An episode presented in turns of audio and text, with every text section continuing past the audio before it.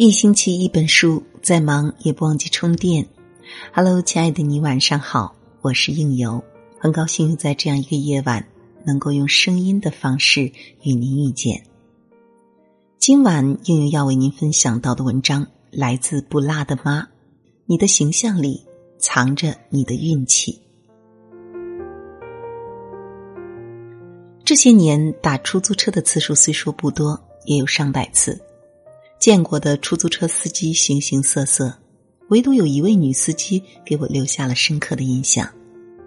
那次从火车站出来，在出租车候车区坐上一辆出租车，拉开车门，一只脚刚迈上去，就有一股淡淡的清香扑面而来，香而不腻，若有若无的花香味道。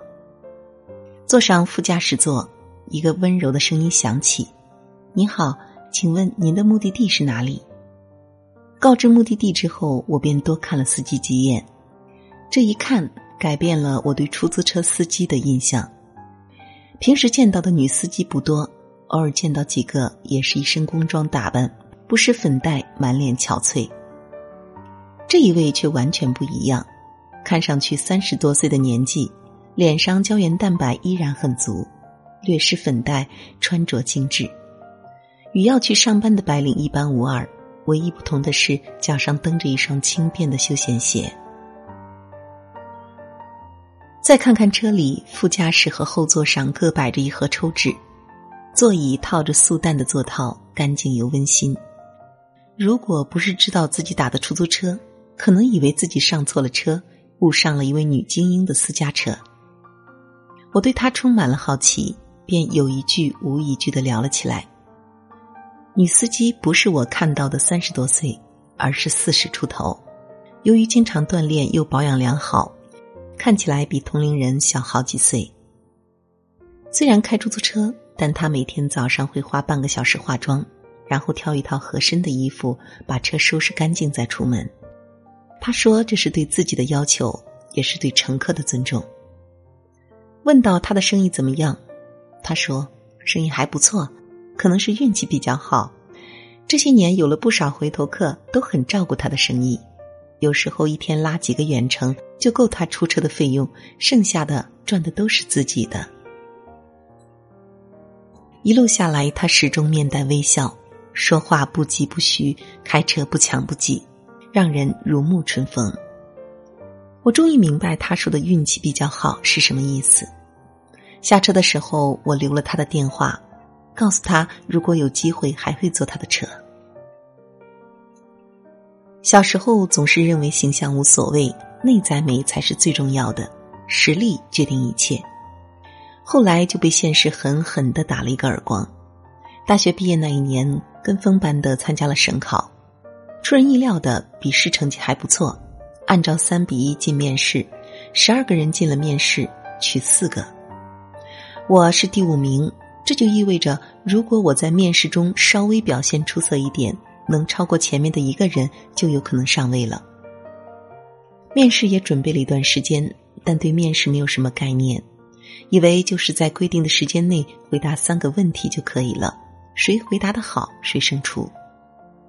那一年面试安排在寒假，大四最后一个学期还没有开学，过年的时候有亲戚提议，是不是要准备一套正规的衣服？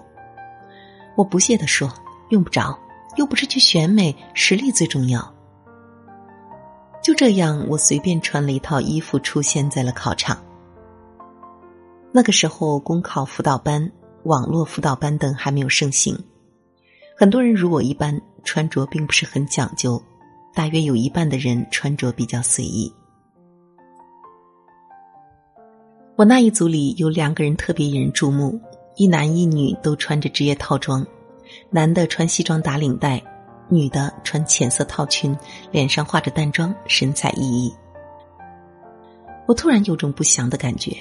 果然不出所料，面试十来分钟就结束，三个问题并没有太难回答。接着就是在另一个屋子里等成绩，等上午全部面试结束，成绩公布，面试成绩第六，总成绩第六，晋级无望。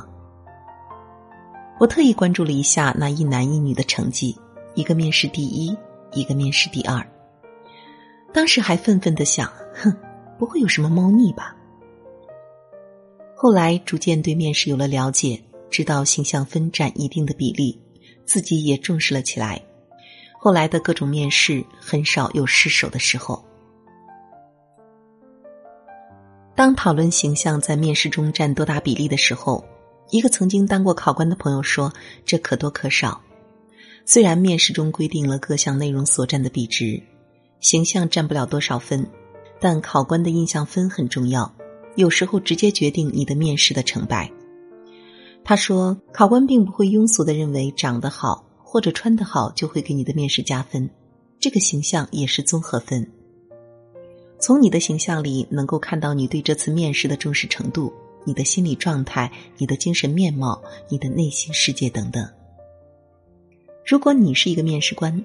你看到一个人，立马有了眼前一亮的感觉，在水平差不多的条件下，你会不会优先考虑他呢？听了他的话，我对形象的含义有了更深的了解。这不仅仅是指你的外貌、你的穿着，还有你的礼仪、你的状态等等。你的形象就是你整个人给别人的外部感觉，给人感觉好，自然你的运气也会跟着好起来。去年朋友要生孩子，提前开始找月嫂，他挺着大肚子面试了二十几个，最终确定了一个。我们开玩笑说：“给你当月嫂真不容易，你比公司 HR 的要求都多，见这么多人你不累啊？”他说：“能不累吗？但为了自己能做一个舒心的月子，现在累点儿也值了。”那你面试的标准是什么？他说：“其实啊，也没什么标准。”就是月嫂会的那一套都要会，再一个看着顺眼就行了。看着顺眼，这叫啥标准？他继续说，比如说看着太严肃的不行，不好相处；穿着太随意、太邋遢的不行；自己都收拾不好，怎么能照顾好别人？脸上有戾气的也不行，性格不好，容易产生矛盾；太胖太瘦的都不行。我问他最后找了个什么样的？他说：“看起来人很和善，穿着朴素但干净，面带自然的微笑，身材匀称，说话不紧不慢，就是不知道干的怎么样。”我们说，他说自己偷偷打听过了，这个是他们那里的头牌月嫂，很多人提前半年都要预定的，价格高，大家还是争着排队。他运气好，正好赶上人家的空档了。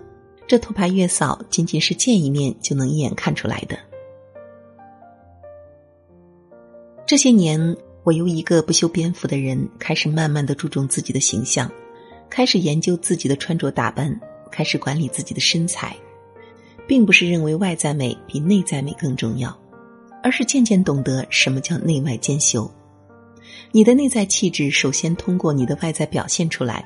极少有人愿意从你不堪的形象中慢慢发现内在美，而且不注重外在形象的你，真的就有内在美吗？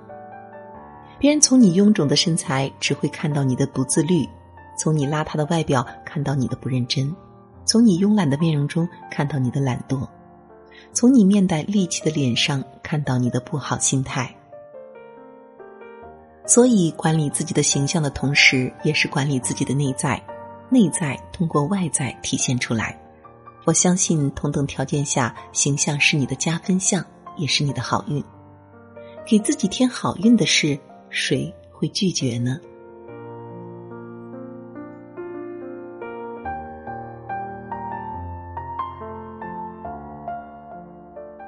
好了，今天的文章就是这样了。如果喜欢莹的声音，或者想和我有更多的交流，可以关注我的微信公众号“剧听”。相聚的聚，听见的听，或者是华夏故事的全拼，就可以找到我。我是应由，我们下期不见不散。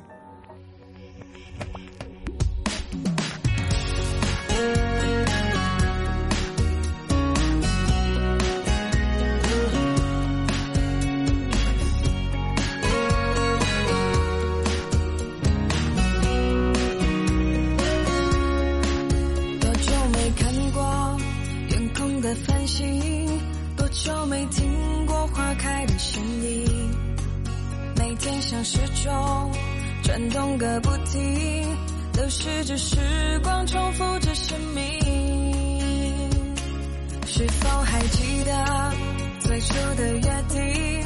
是否还怀念错过的曾经？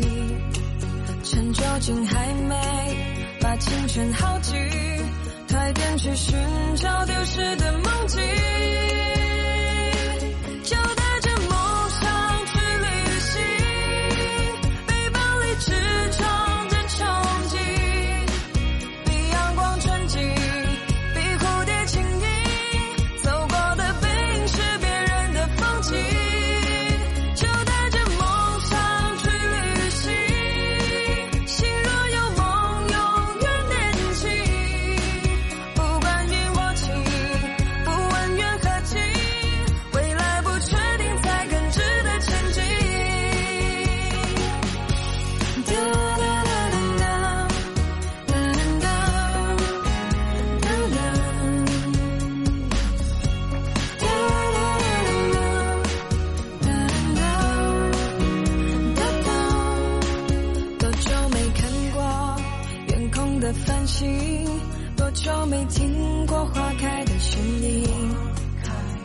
像时钟转动个不停，流逝着时光，重复着生命。是否还记得最初的约定？是否还怀念错过的曾经？趁酒精还没把青春耗尽，快点去寻